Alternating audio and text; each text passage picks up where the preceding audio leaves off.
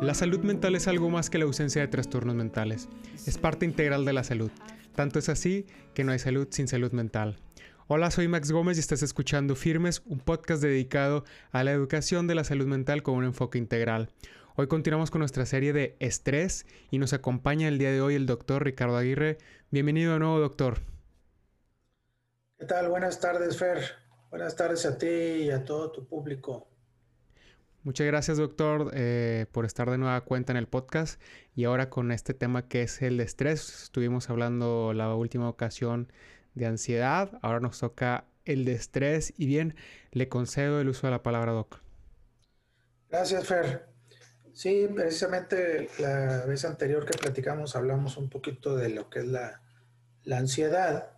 Y pues de alguna manera esto, este tema de hoy, el tema del estrés, tiene algo de relación con lo de la ansiedad desde el punto de vista de las reacciones en nuestro sistema nervioso, ¿verdad? nuestro cerebro. ¿sí? Eh, la idea del, estrés o el concepto del, estrés es, una, es un término derivado de, en realidad es derivado de la física o de la, o de la ingeniería, ¿verdad? Sí. El, el término estrés se utiliza eh, para denotar aquella fuerza que se imprime a los materiales para, para valorar su resistencia. O sea, se hacen pruebas de resistencia de materiales y a esas fuerzas que se les imprimen a los materiales para ver su resistencia se le llama estrés. Entonces, la biología y la medicina, ¿verdad? Tomó este, este término para este, denotar la tensión, por así, así llamarla, ¿verdad? La tensión que los, que los seres vivos y los seres humanos en particular vivimos continuamente y cómo este, dentro de ese concepto mismo del estrés y cómo nuestro organismo reacciona ante esa tensión. Entonces podemos, podemos considerar que, que hay muchas situaciones o hay muchas cosas que nos pueden causar o que son estresantes a veces hay un poco de confusión con el término cuando dice, este, es que tiene estrés, ¿verdad? Claro. Este, en realidad el estrés es como, es como el estímulo, ¿verdad? Y la respuesta del organismo pues se puede denominar, eh, por ejemplo, eh, angustia, miedo, fatiga, cansancio, lo que denominan ahí, por ejemplo, el burnout, ¿verdad? Sí. etcétera. Todo ese tipo de, de reacciones pues son las reacciones del organismo. Entonces, vamos a considerar que el estrés es una fuerza, una tensión que vivimos continuamente y que hay muchos tipos de estrés. Por ejemplo, una situación laboral, por ejemplo, este, puede ser estresante, por decir, horarios largos de trabajo, por ejemplo. Claro. O la misma presión para resolver problemas en el trabajo o en general por cualquier tipo de problema. Eh, el estrés económico también que que vivimos continuamente con los cambios que se dan en nuestros sistemas ¿verdad? económicos, el estrés social que se vive, la tensión, por ejemplo, eh, las reacciones de la sociedad en relación a las, a las no sé, a lo mejor a medidas políticas o, o situaciones eh, difíciles sociales. Sí. Hay, hay estrés incluso, este, pues de tipo, llamémosle, ambiental, por ejemplo, ¿verdad? Este, situación así de, que, por ejemplo, eh, cambios importantes climáticos pueden generarnos eh, situaciones de estrés, eh, etcétera. Entonces, y este, situaciones traumáticas también se pueden considerar como parte de, este concepto del estrés. De hecho, ahorita lo vamos a, mencionar, a proyectar en, una, en unas diapositivas que traigo para ti, Fer para tu público, eh, eh, cómo eh, estas situaciones de estrés han sido clasificadas, ¿verdad? O las respuestas al estrés han sido clasificadas desde el punto de vista médico, médico-psiquiátrico, ¿verdad? Para poder estudiarlas y entenderlas. Entonces, este, déjame, déjame poner aquí, compartir mi pantalla para darle inicio a la explicación que tenemos preparada para el día de hoy, ¿verdad? Claro, adelante, con mucho gusto. Este, y agradeciéndole, ¿no? Que traiga este soporte, esta presentación para, para el público que nos ve vía YouTube, vía Instagram y que pueda aprovechar de, este material didáctico. Ok. Bueno, bueno, pues entonces la plática de hoy la, la estamos, aunque estamos hablando de lo que es estrés, pues a mí me, me corresponde por mi especialidad hablar acerca de los trastornos que se relacionan como respuestas este, anormales, por así decirlo, ante el estrés. Todos los, seres humanos pues tenemos una capacidad para, para soportar, ¿verdad? El estrés cotidiano, el estrés de la vida cotidiana, tanto desde el punto de vista psicológico, emocional, como también desde el punto de vista biológico. Nuestro cerebro se adapta a, cambios que pueden considerarte, considerarse estresantes, pero en algunas situaciones esta cuestión eh, puede sobrepasarnos, ¿verdad? Y generar eh, trastornos, que es de lo que, pues de lo que yo en lo que yo trabajo, ¿verdad? claro. Entonces, vamos a, ver la primera, primera diapositiva. Esta, bueno, a lo mejor va a parecer un poquito así como, como, como clase, ¿no? Este, de lo que vamos a hablar. Permíteme un momentito, me pasé una diapositiva. Eh, parecería entonces así como, como una clase, pero bueno, lo, estoy tratando de hacer este, pues lo mejor posible para su mayor comprensión y su mayor difusión. Perfecto. Entonces, en esta primera diapositiva, te digo, está un poquito a lo mejor eh, especializada, ¿verdad? Sin embargo, lo único que quiero demostrar aquí, como en la vez pasada lo hicimos, es de que existen varias estructuras del sistema nervioso del ser humano, del cerebro, ¿verdad? Aquí están eh, enlistadas esas estructuras y una estructura principal que se llama la amígdala, que, van, que son las que van a intervenir en este tipo de reacciones ante el estrés y también de que esas estructuras que están aquí nombradas, pues tienen, tienen funciones y actividades diferentes, ¿verdad? Aquí podemos ver cómo controlan, por ejemplo, el sistema nervioso autónomo, este, la frecuencia cardíaca y respiratoria, los niveles de neurotransmisores que hay en el cerebro, los reflejos pueden estar modulados y están aumentados, etc.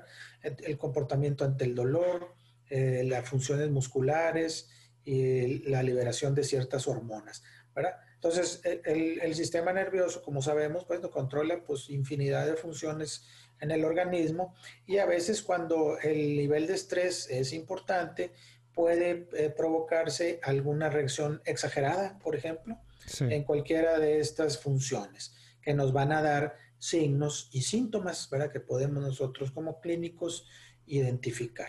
De acuerdo. Bien, eh, ¿Ibas a preguntar algo, Fer? Sí, una pregunta. Dentro de este esquema que nos presentaba, no vi el, sistema límbico. ¿Tiene alguna participación el sistema límbico en esta parte o, o es posterior? Sí, lo que pasa es de que aquí este, esta diapositiva está centrada en una estructura muy importante que es la, que es la, amígdala. Pero la amígdala es parte del sistema límbico y está conectada con otras áreas que también incluyen al sistema límbico. Todas estas áreas, algunas de ellas son parte del sistema límbico, ¿verdad? De acuerdo, gracias. tienes razón porque alguna vez habíamos platicado cómo el sistema límbico es el que se encarga de la integración de las emociones. Así es. Y las emociones, como habíamos platicado, tienen también sus manifestaciones biológicas o físicas, ¿sí? ¿A través de qué? A través del sistema nervioso autónomo. Por ejemplo, eh, una persona que está este, muy emocionada, muy contenta, muy feliz, puede sentirse este, con un nivel de actividad eh, alto, o sea, con una energía alta, por ejemplo. Puede sentir su corazón a lo mejor un poquito acelerado, ¿sí? Por la por, el, por la excitación o por el estímulo, ¿verdad? Y esas son respuestas que se regulan a través del sistema nervioso autónomo. El sistema nervioso autónomo regula las funciones autonómicas, o sea, es decir, por ejemplo, digestión, respiración, función cardíaca, este, la, cuestión de la regulación de la temperatura, la regulación de, este, no sé, de, de de los movimientos viscerales, por ejemplo, etcétera. Claro. Son funciones que a lo mejor no son conscientes, pero que sí responden ante los estímulos de tipo, en este caso, del estrés. Claro. ¿Y cómo vemos, Fer? A ver, sí, dime. Sí, pero ando muy preguntón ahora, pero me llama mucho la atención, sobre todo por, por, por algo personal, cuando estoy estresado tiendo a tensar mucho lo que es la mandíbula, los músculos de la mandíbula, y lo veo aquí presente dentro del esquema que viene, ¿no? Exactamente, aquí está. Igual, por ejemplo, una persona cuando está en un nivel de estrés alto, por ejemplo, que está este, enfrentando alguna amenaza, por ejemplo, puede tener una, disminución de, las, de, la sensación de dolor, por oh. ejemplo, ¿verdad? O sus reflejos pueden estar aumentados, ¿verdad? Entonces, todos estos cambios son las reacciones hasta cierto punto normales ante el estrés, pero que si sobrepasa un nivel, el estrés puede, puede generar trastornos, ¿verdad? Que eso es lo que vamos a hablar el día de hoy. De acuerdo. Ah, bueno, aquí abajo aparecía nada más este, las iniciales que están aquí, que, es lo que van representando. Como habíamos dicho, algunas de ellas son los neurotransmisores, como la DA, dice dopamina, noradrenalina, acetilcolina. Esta es una hormona, adrenocorticotrópica, que es la hormona principal del estrés. Esta, la adrenocorticotropina. Entonces, ahorita vamos a ver su función. Bueno, vamos a, mencionarla, ¿verdad? Bien, entonces, ¿cuáles son las, reacciones, este, llamémosle, mmm, o patológicas que se pueden dar ante una situación de estrés o, cuando el estrés es una situación de demasiada intensidad. ¿verdad? Aquí en esta, en esta diapositiva vamos a omitir estos dos términos que están aquí. Son trastornos que están dentro de una clasificación que nosotros utilizamos para hacer los diagnósticos en psiquiatría. De acuerdo.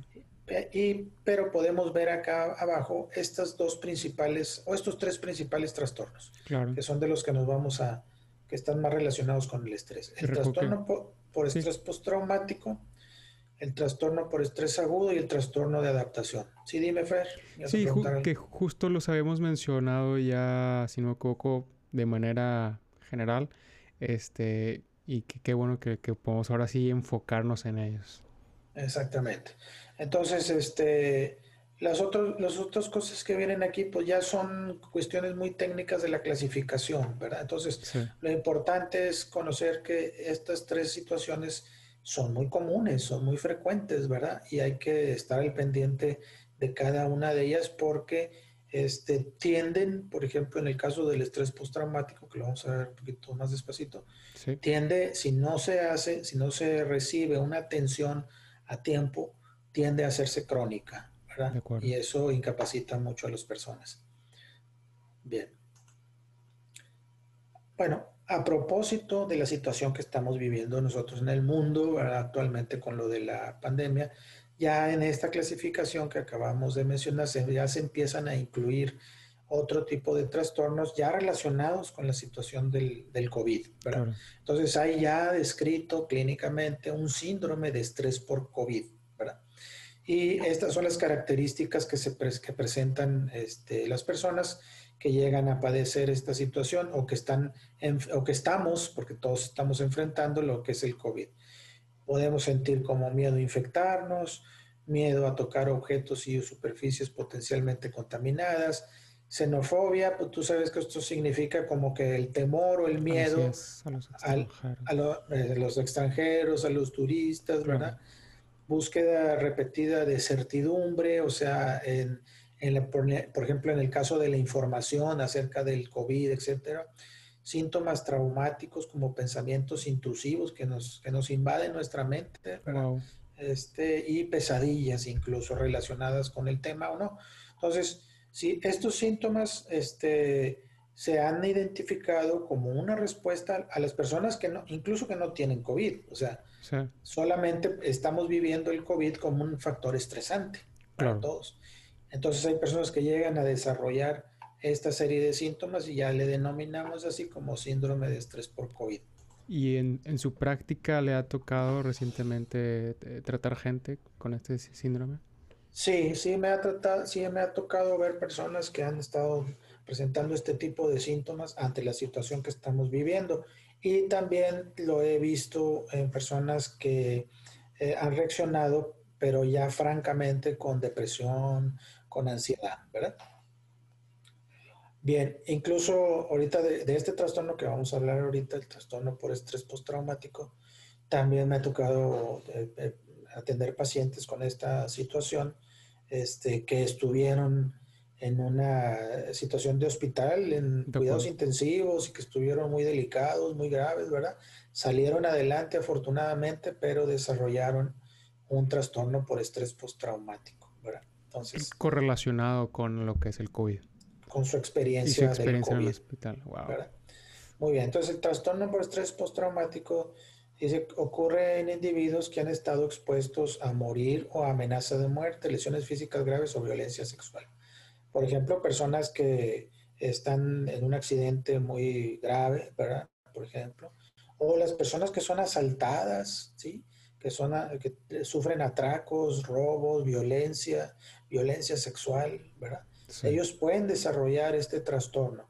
Este, hay, habría entonces una reacción normal ante una situación de este tipo. ¿sí? O sea, si una, si una persona vive una situación traumática, pues va a tener una reacción que hasta cierto punto se puede considerar normal, ¿verdad?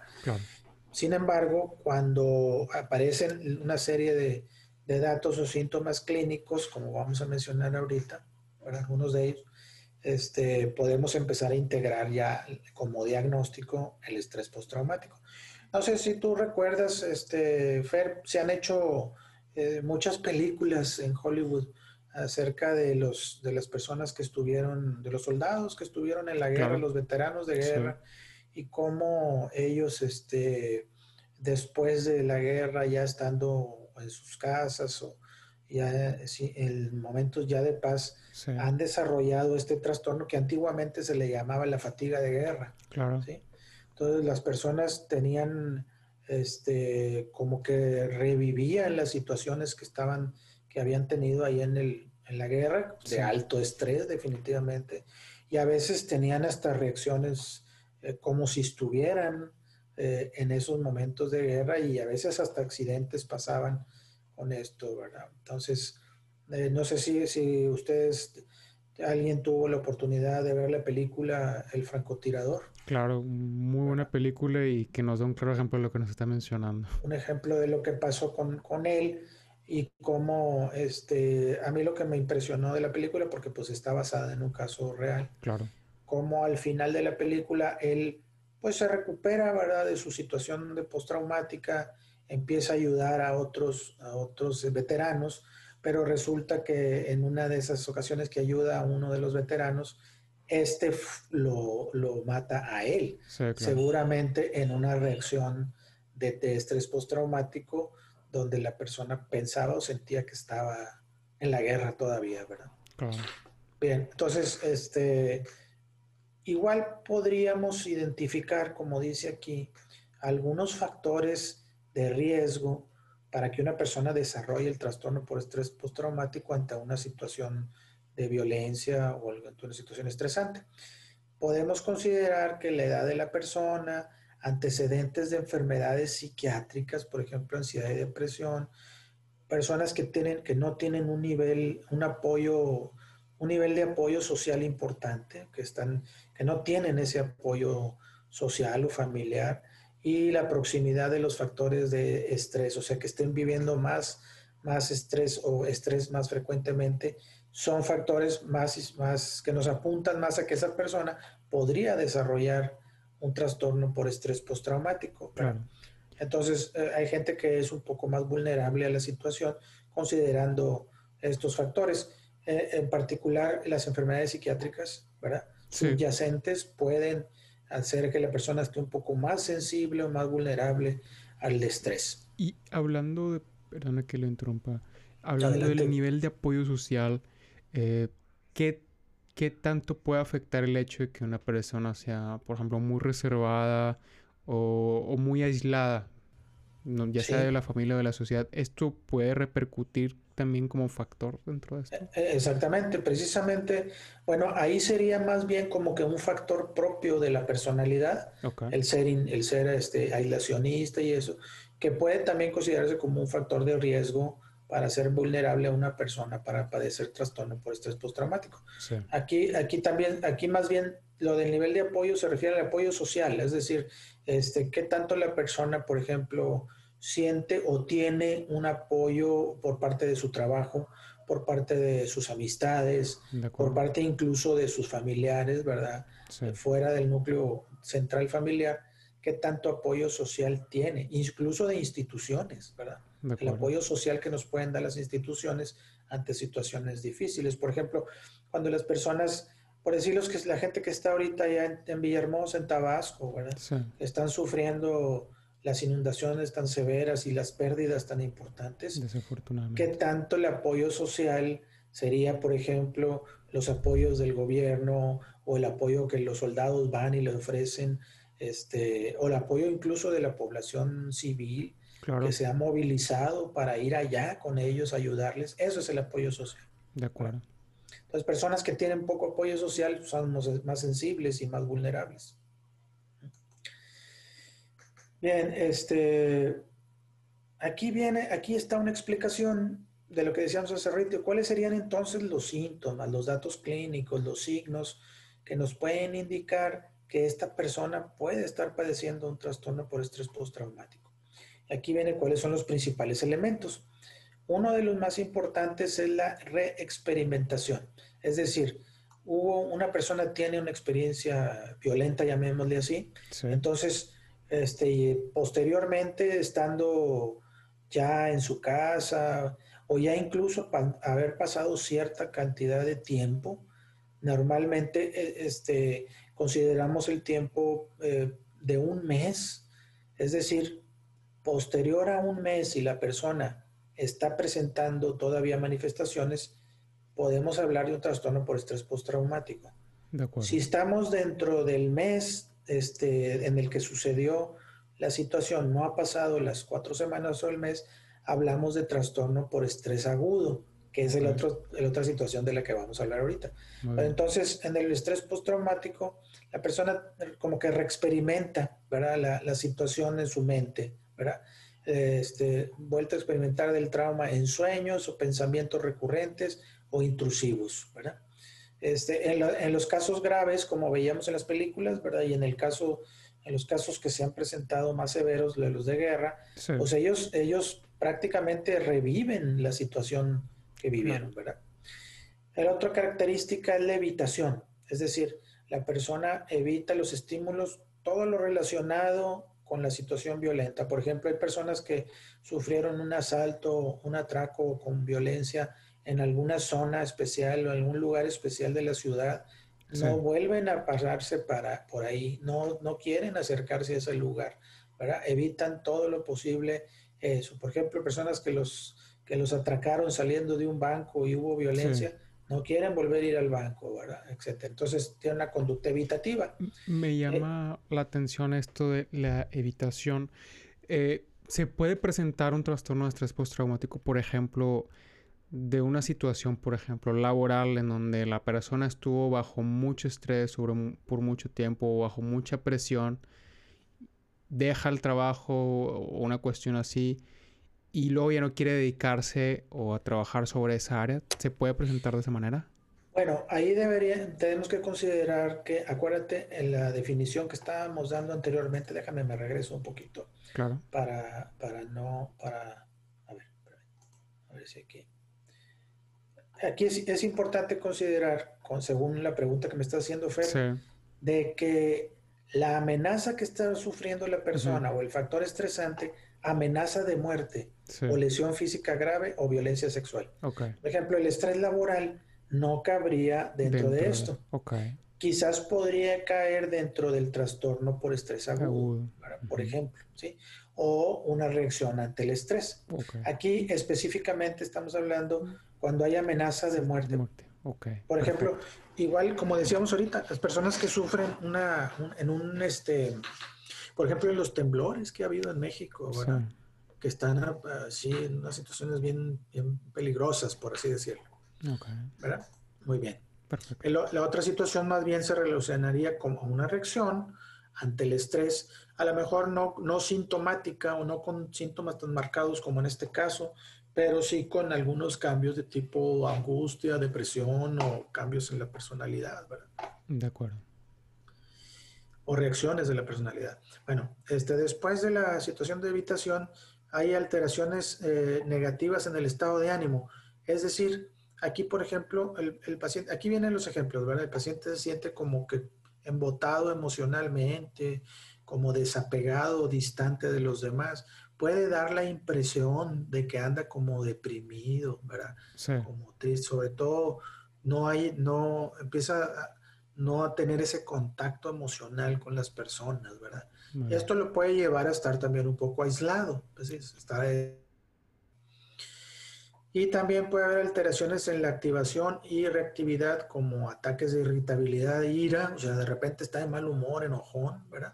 Y respuestas de sobresalto exageradas, ¿verdad? Ante situaciones, ¿verdad? Son los, son los, este, llamémosle en resumen, ¿verdad? ¿Cuáles podrían ser los principales síntomas o manifestaciones de este trastorno? Eh, eh, también, bueno, nosotros normalmente cuando revisamos algún padecimiento o algún trastorno o algo, queremos saber algo de su, comportamiento a nivel general, es decir, a nivel este, estadístico, llamémosle así, qué tan frecuente se presenta, en qué edades, etcétera. Entonces, esta diapositiva nos habla un poquito de esos datos que nosotros le llamamos datos epidemiológicos, ¿verdad? Entonces, cuando nos hablan de la prevalencia de un trastorno, eh, se refiere a qué porcentaje de personas en la población general presentan ese trastorno. Imagínate, el 7% de la población general puede, ser aplicado esto en un país o puede ser aplicado en todo el mundo, por ejemplo. Fíjate, el 7% padece este trastorno.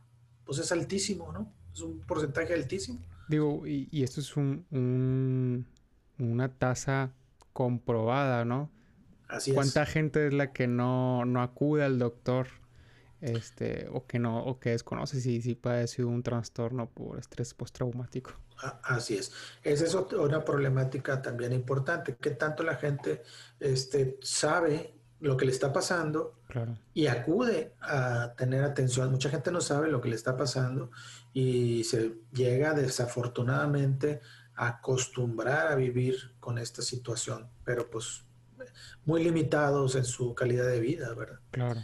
Entonces, aquí, bueno, este, casi muchas de las estadísticas que tenemos, este, hay estadísticas a nivel mundial, ¿verdad?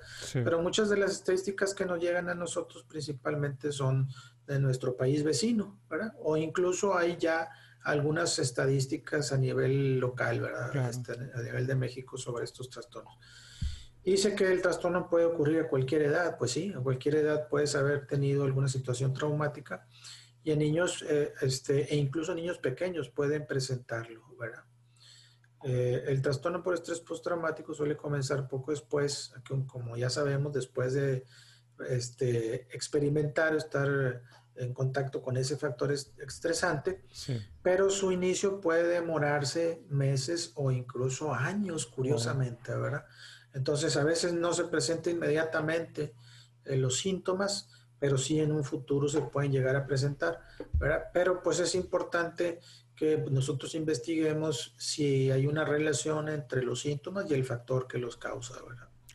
Este, muchos pacientes con TEP desarrollan otros problemas psiquiátricos, como ya decíamos ahorita, pueden desarrollar depresión mayor, pueden hacer abuso de sustancias como el alcohol o las drogas, ¿verdad? Es una como un mecanismo que encuentra la persona que a lo mejor no recibió la ayuda a tiempo o la ayuda posible o simplemente no se acercó, no supo lo que le estaba pasando y empieza a acercarse al uso de las drogas de una manera que lo lleva este, a ocultar a sí mismo sus sentimientos o su, nivel de estrés, de ansiedad a través de las sustancias. Ya sabemos que muchas sustancias como el alcohol en, una, en uno de los efectos que puede tener ese efecto tranquilizante, ¿verdad?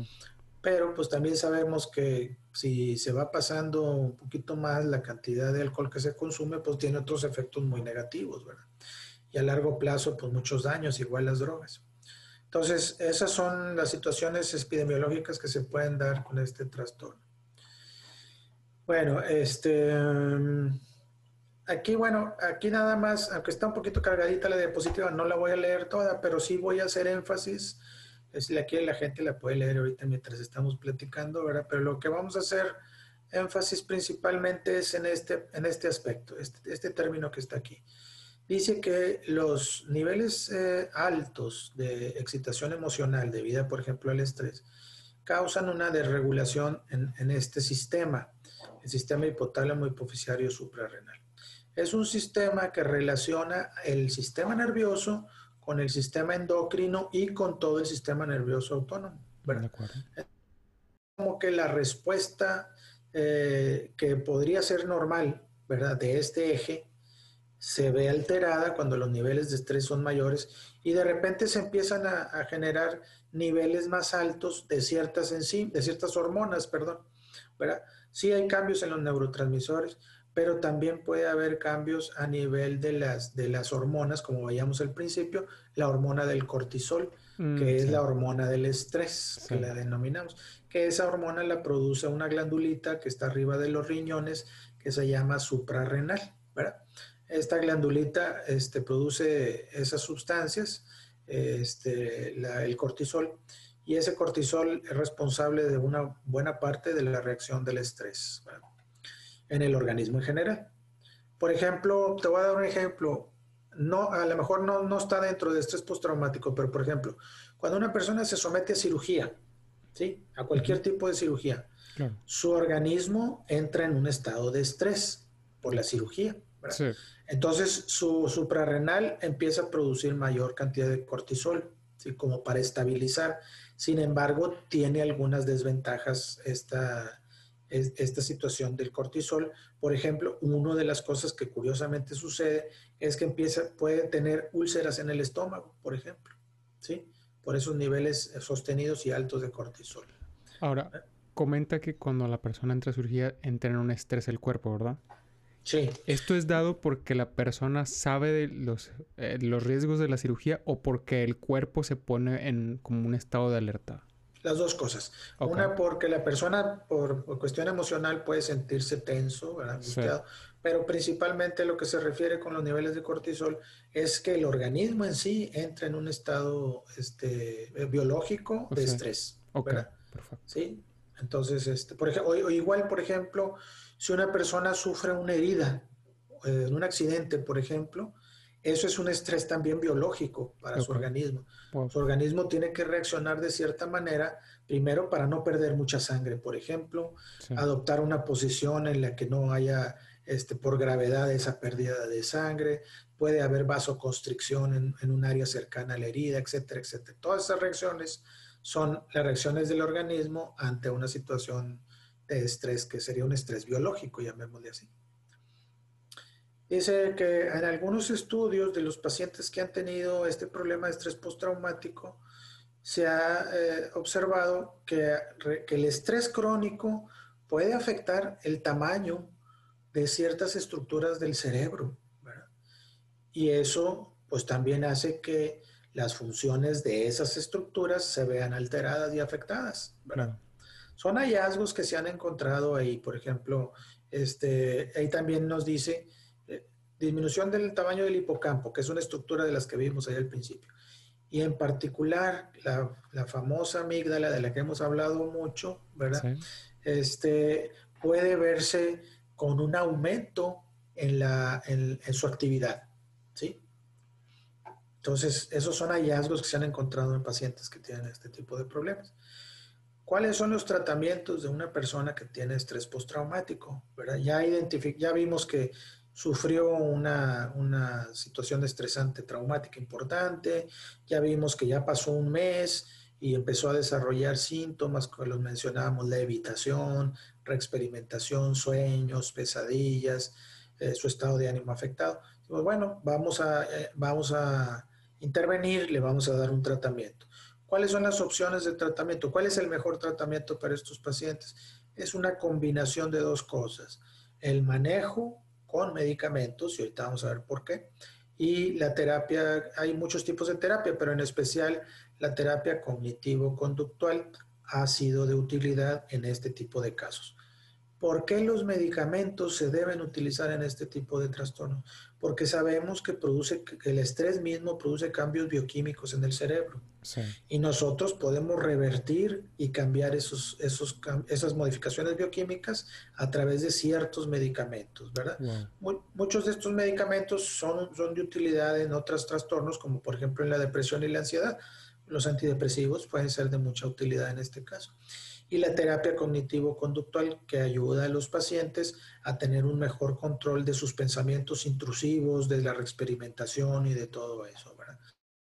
Una situación este, especial, es decir, las personas que, eh, dan este tipo de terapia tienen un entrenamiento especial, ¿verdad?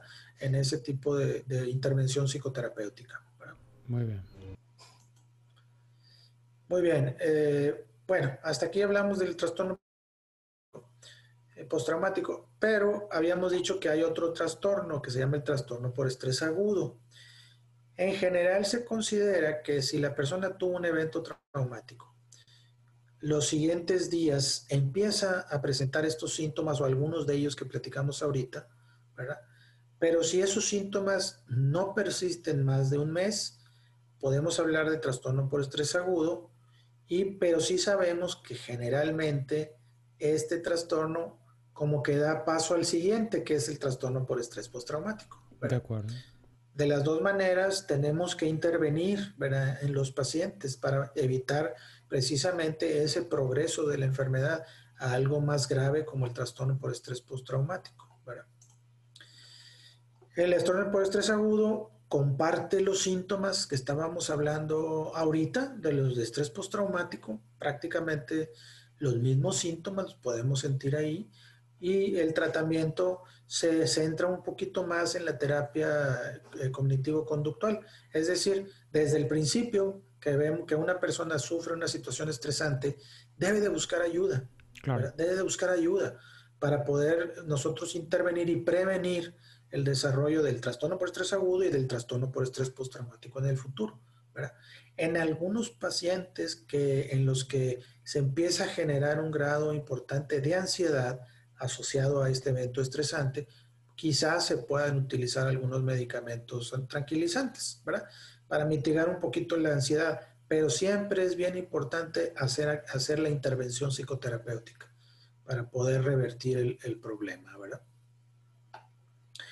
Bien, este, finalmente, bueno, creo que mm, en la diapositiva, no, no, vi una diapositiva, a lo mejor no se, no se guardó bien, pero traía, no sé Fer, si se acuerdan, aquella diapositiva que vimos cuando hablamos de las emociones y sobre todo de la ansiedad, que había un esquema donde veíamos cómo la amígdala y unos núcleos ahí del cerebro controlaban todas las funciones del organismo, ¿verdad? Ese mismo mecanismo, pues es el que está involucrado en, los, la sintomatología del estrés postraumático, ¿verdad? Es muy parecido los síntomas a la ansiedad o las personas pueden tener ansiedad y acuérdense que habíamos denominado ese, ese esquema el, la red del miedo. Sí.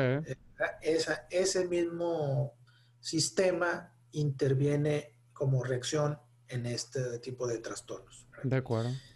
Finalmente, a lo mejor esto que vamos a hablar ahorita, que es muy cortito, con el trastorno de adaptación, eh, se relaciona más, se parece más a lo que tú comentabas hace ratito, ¿verdad? De que si una persona con cierto estrés en el trabajo deja su trabajo y ya no se quiere dedicar a eso, a lo mejor esto más bien pudiera ser una reacción adaptativa, un trastorno adaptativo. Normalmente, ante cualquier cambio que vivimos, nuestro, nuestra mente, nuestras emociones y nuestro organismo tiene ciertos cambios que nos llegan a adaptarnos, adaptarnos a esas situaciones nuevas o diferentes, ¿verdad? Pero cuando ese, esos mecanismos no son lo, lo suficientemente adecuados para llevarnos a una adaptación, nos puede dar un trastorno de adaptación, así le denominamos nosotros en la clínica, ¿verdad? Trastorno adaptativo. Dice el término trastorno de adaptación reconoce el hecho de que algunas personas muestran síntomas que son consecuencia directa de una situación estresante, aunque no ponen en peligro la vida, ¿verdad? Ya veíamos que en los trastornos por estrés eh, postraumático principalmente y por estrés agudo, había una amenaza a la integridad y a la vida de la persona. En este caso, en los trastornos adaptativos no es así. Entonces, por ejemplo, un estrés laboral podría incluirse, eh, una reacción ante el estrés laboral podría incluirse en este tipo de, trastornos, trastornos adaptativos.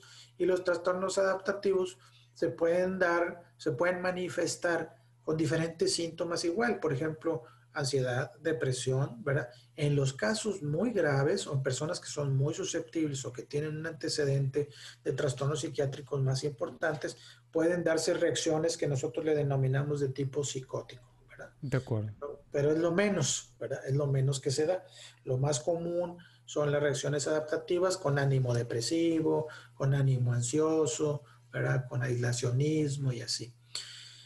¿Cuál es la epidemiología? O es decir, ¿qué tan frecuentemente se presentan estas, este tipo de, situaciones de trastornos a nivel de la adaptación? Sí. ¿Son comunes? ¿Eh? Este, bueno, la vida cotidiana pues tiene muchos cambios, ¿verdad? Y, y este, pues nos tenemos que adaptar, pero hay personas más susceptibles.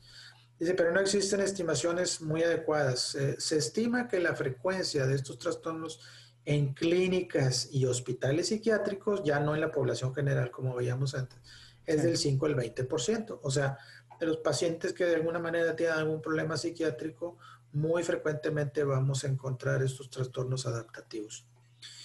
La media de edad, eh, el momento del diagnóstico de este trastorno de adaptación está entre los 25 y los 30 años.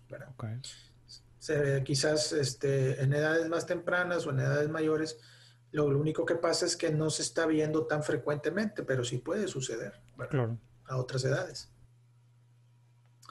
¿Cuáles son las causas este, de este tipo de trastorno? ¿Por qué una persona puede desarrollar un trastorno adaptativo? Eh, la mayoría de las personas tenemos considerable resiliencia y no desarrollan síntomas psiquiátricos en respuesta a situaciones estresantes, como veíamos ahorita, lo cual sugiere que los individuos que sufren un trastorno de adaptación pueden tener una vulnerabilidad psicológica subyacente, es lo que decíamos ahorita. Mis mecanismos emocionales, mis mecanismos psicológicos no son suficientes para lograr que yo me adapte a una situación nueva y diferente. Es decir, tiene que haber como que una cierta predisposición en la personalidad o en los mecanismos de la persona que lo llevan a no poder adaptarse adecuadamente. ¿Y esto se trabaja de alguna manera o es parte de la naturaleza biológica de nuestro propio cuerpo? Bueno, más bien ese está se refiere a nivel, a nivel psicológico. Es decir, dentro de nuestra personalidad, pues tenemos una serie de mecanismos que nos ayudan a esa adaptación, mecanismos psicológicos y emocionales que nos ayudan a no sentirnos eh, eh, ¿cómo te diré? No sentirnos, mm, por ejemplo, no sentirnos perdidos en una situación nueva, ¿verdad? Que estamos viviendo. Esos mecanismos psicológicos nos ayudan a adaptarnos a, las situaciones, ¿verdad? Y eso depende mucho de la personalidad de cada quien, ¿sí? Es más bien de índole psicológico lo que, de lo que estamos hablando ahorita. Claro. Bueno, aquí esta diapositiva a lo mejor no tiene, no tiene mucho sentido hablar así en general, pero lo que pasa es que nosotros en la clínica pues nos enfrentamos a diferentes situaciones y diagnósticas. Entonces tenemos que tratar de diferenciar un trastorno de otro, ¿verdad? Si un paciente está nada más deprimido o tiene estrés postraumático, estrés agudo, trae ansiedad, etc. Entonces aquí viene una listita muy pequeña de cuáles son los diagnósticos que tenemos que nosotros diferenciar entre los trastornos adaptativos y otros trastornos como la depresión, la ansiedad o trastornos de conducta en los niños y en los adolescentes. tenemos que hacer la diferenciación. ¿Cuáles son los tratamientos eh, principales para los trastornos de adaptación? Ahí sí, muy, muy, este, en primera línea, pues la psicoterapia, la psicoterapia de apoyo, en la cual nosotros ayudamos a los pacientes a que a través de reforzar sus mecanismos defensivos, sus mecanismos adaptativos, le ayude a salir adelante ante estas situaciones de cambio, ¿verdad? Entonces es muy importante el aspecto psicoterapéutico porque precisamente estamos hablando de una situación con, muy, con un elemento emocional muy importante, ¿sí? Más que, más que puro elemento biológico, llamémosle así, hay un elemento psicológico muy importante. Y los medicamentos pueden ser beneficiosos, pero no es lo principal en este tipo de, de situaciones, ¿verdad? Más bien la psicoterapia que ayuda al paciente a lograr una adaptación a esas situaciones nuevas que está viviendo. Bien, este, aquí ya, hasta aquí ya, bueno, las diapositivas ya era lo que quería mostrarles yo, este, pero no sé si, si tengas alguna pregunta, algo que quieras que ampliemos. Sí, claro. Me, me, llama en, esta, en este último punto del trastorno de adaptación que maneja la, la psicoterapia eh, como una herramienta para, usted lo, mencionó, una herramienta como para mejorar el tema psicológico del paciente. ¿Cómo, cómo trabaja, eh, bueno, por ejemplo, lo pongamos en su práctica, cómo lo trabajaré en un, ejemplo que, que, nos pueda dar en, en, cuanto a la psicoterapia? Bueno, muchas de, las situaciones eh, de cambio generan en la persona una serie de ideas, creencias, este, llamémosle también así como que fantasías, que algunas de ellas pudieran ser negativas, pudieran ser, este, sí, sobre todo negativas, y pudieran eh, determinar parte de la conducta de la persona. ¿sí? Por ejemplo, llego a un trabajo nuevo donde no conozco a nadie, ¿verdad? Y, y digo, pues este, pues a lo mejor van a estar eh, nada más sobre mí, ¿verdad? A ver cómo desempeño mi trabajo y si lo hago bien o si lo hago mal, etcétera. Entonces, la persona puede empezar a pensar así o pensar de más, ¿verdad? pensar así, no, pues me va a ir mal, este, este trabajo, no sé, no, no me llena o no me siento a gusto, etcétera. Entonces, la intervención psicológica tiene que ir orientada a ver cuáles son esas creencias, esas ideas fundamentales y básicas que determinan la conducta del paciente, ¿verdad? Y tratar de confrontarlo con ellas y modificarlas, ¿verdad? Aquí es un, es un trabajo muy a nivel de la conciencia, muy a nivel de los pensamientos, de las creencias, de los prejuicios, ¿verdad? Todo eso. A eso se refiere la terapia de corte cognitivo-conductual, ¿verdad? Trabaja sobre los pensamientos, sobre las ideas, sobre las creencias, etc. Y este, ese sería un tipo de psicoterapias. Hay muchos tipos de psicoterapias, en realidad hay muchas corrientes psicológicas que han tratado de explicar el comportamiento humano normal y patológico y algunas son muy contradictorias incluso, ¿verdad?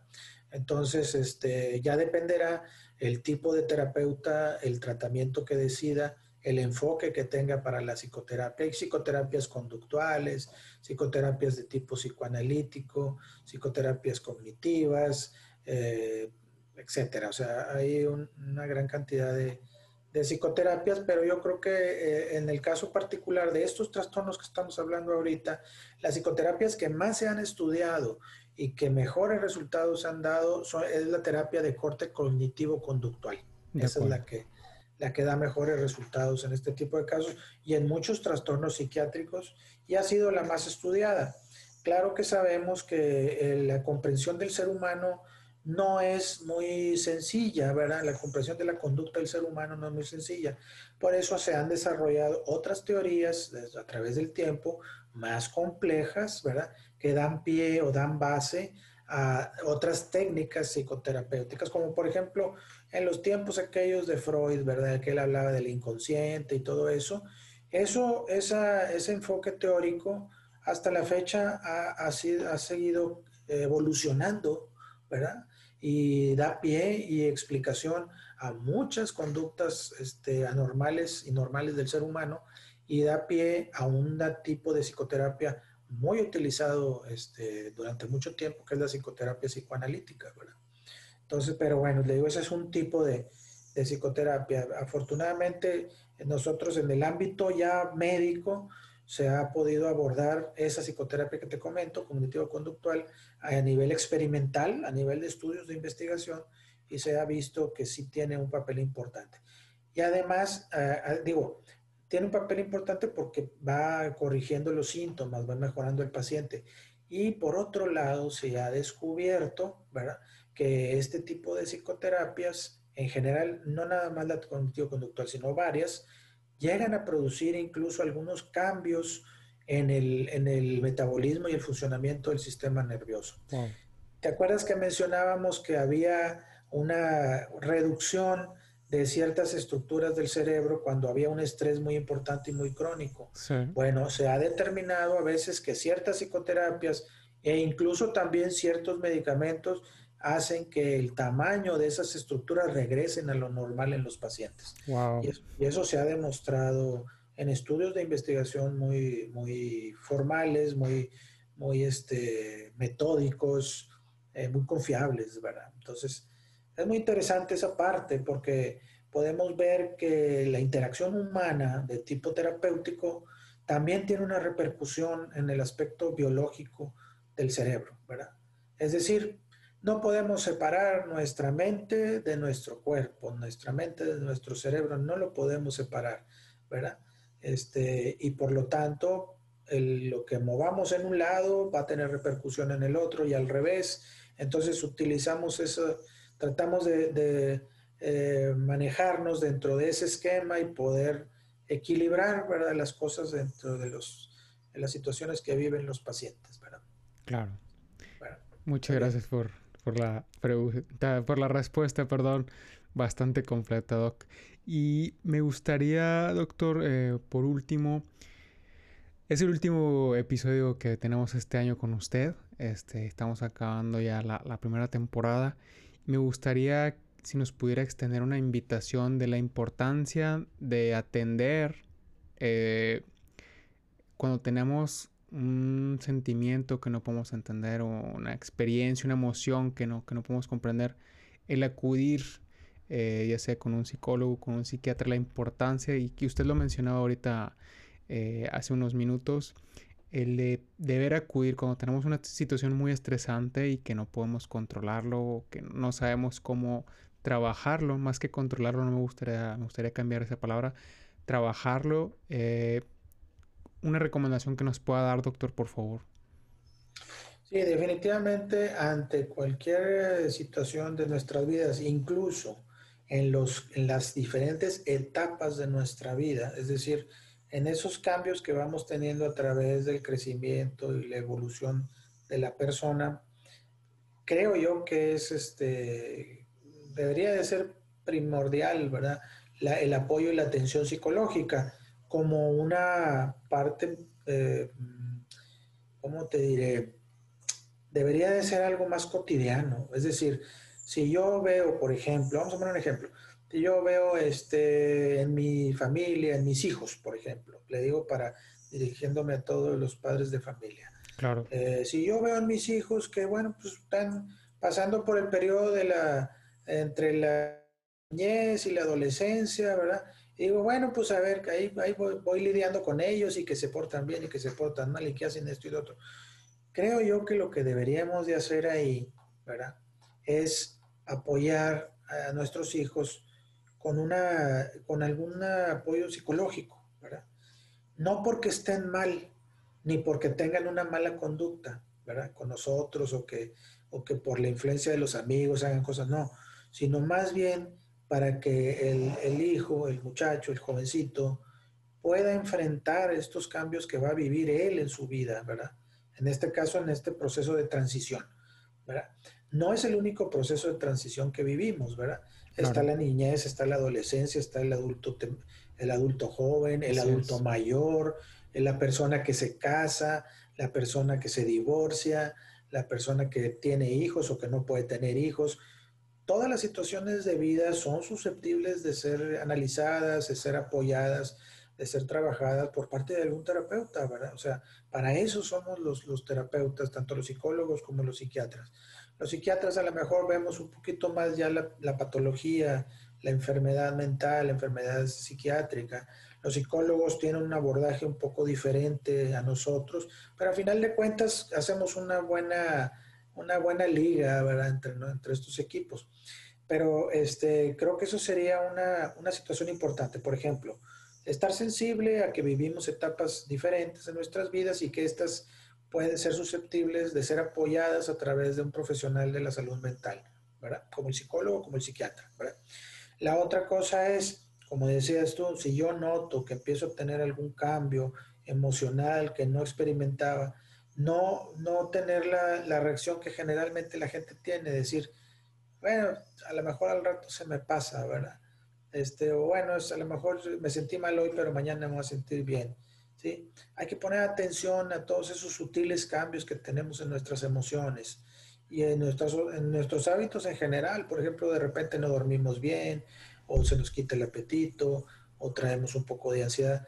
Poner atención a eso y, y quitarse los prejuicios de la cabeza, ir con el profesional de la salud mental no pasa nada, o sea, el profesional de salud mental está para ayudarnos, no nos va a imponer nada, no nos va a atontar con las medicinas, como la gente cree, este, no, al contrario, nos va a apoyar, nos va a ayudar a salir adelante eh, ante cualquier problema que vivamos.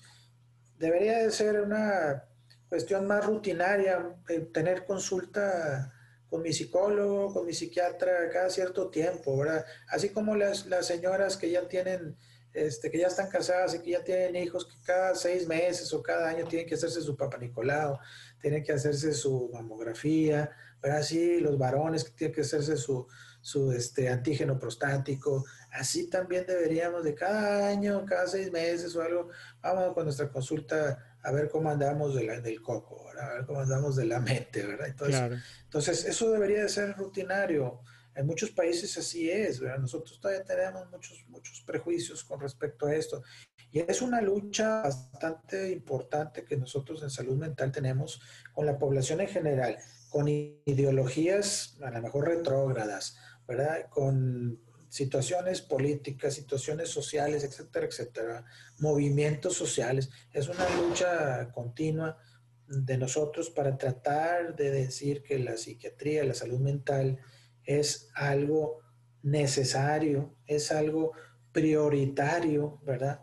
Que determina mucho nuestra calidad de vida, ¿verdad? Entonces es importante ponerle atención como debe de ser, como cualquier cosa, ¿verdad? Si, claro. Si un día me duele una muela, voy al dentista, ¿verdad? Si un día me siento angustiado, pues voy al psicólogo o al psiquiatra. O sea, así creo yo que debería de ser. Ese es el mensaje que me gustaría transmitir a la gente, este, que no deshacernos de esos prejuicios acerca de, los, de la salud mental. Lo que pasa también es que tenemos, en eh, particular, en la psiquiatría tenemos una historia medio curiosa, ¿verdad? Eh, en tiempos antiguos se hacían cosas muy extrañas para tratar de, curar y de ayudar a los pacientes, o se tenía un concepto muy muy raro de las enfermedades mentales. En algún tiempo se consideraban las enfermedades mentales como cosas que tenían que ver con, con el demonio y cosas así, posesiones demoníacas, este, brujerías, etcétera. O simplemente se aislaba, ¿verdad? Eran relegados los pacientes psiquiátricos, ¿verdad? E incluso en algunos lugares hasta eran encadenados en los antiguos, en antiguos manicomios, ¿verdad? hasta que llegan algunos, este, algunos médicos visionarios, este, humanistas, eh, que entendían mejor la enfermedad mental y emocional y empiezan a liberar a los, a los pacientes de, de, esas etiquetas, de esos, este, pues llamémosle, sí, pues etiquetas, de esos prejuicios también. Eso sucedió hace muchos años, ¿verdad? Actualmente ya estamos a otro nivel, debemos de entender las cosas de otra forma, ¿verdad? Debemos de, de tener una apertura mayor en nuestra mente y considerar que la salud mental, como tú dices en, eh, en, la introducción que haces en cada uno de tus podcasts, no hay salud si no hay salud mental y tienes toda la razón. Así es. Muchas gracias, doctor. Y muchas gracias a ti que nos has estado escuchando en este tiempo, darte la oportunidad de, de aprender juntos. Si tienes preguntas, no dudes en contactarnos, escríbenos un comentario o mándame un mensaje en mis redes sociales, las cuales puedes encontrar en la descripción. Si te gustó el episodio, regálamos un me gusta, por favor, ayúdanos a compartir este podcast con los que más quieres. Si conoces a alguien que necesite tal vez ayuda, busquen el apoyo de un especialista como lo ha estado mencionando el doctor. No olvides seguirme en mis redes sociales para que no te pierdas el contenido que preparamos para ti. Muchas gracias, doctor, de nuevo por esta este, charla tan interesante sobre el estrés y bastante nutritiva. Soy Max Gómez, muchas gracias, nos vemos en el próximo episodio. Dios te bendiga y recuerda, avanzamos firmes.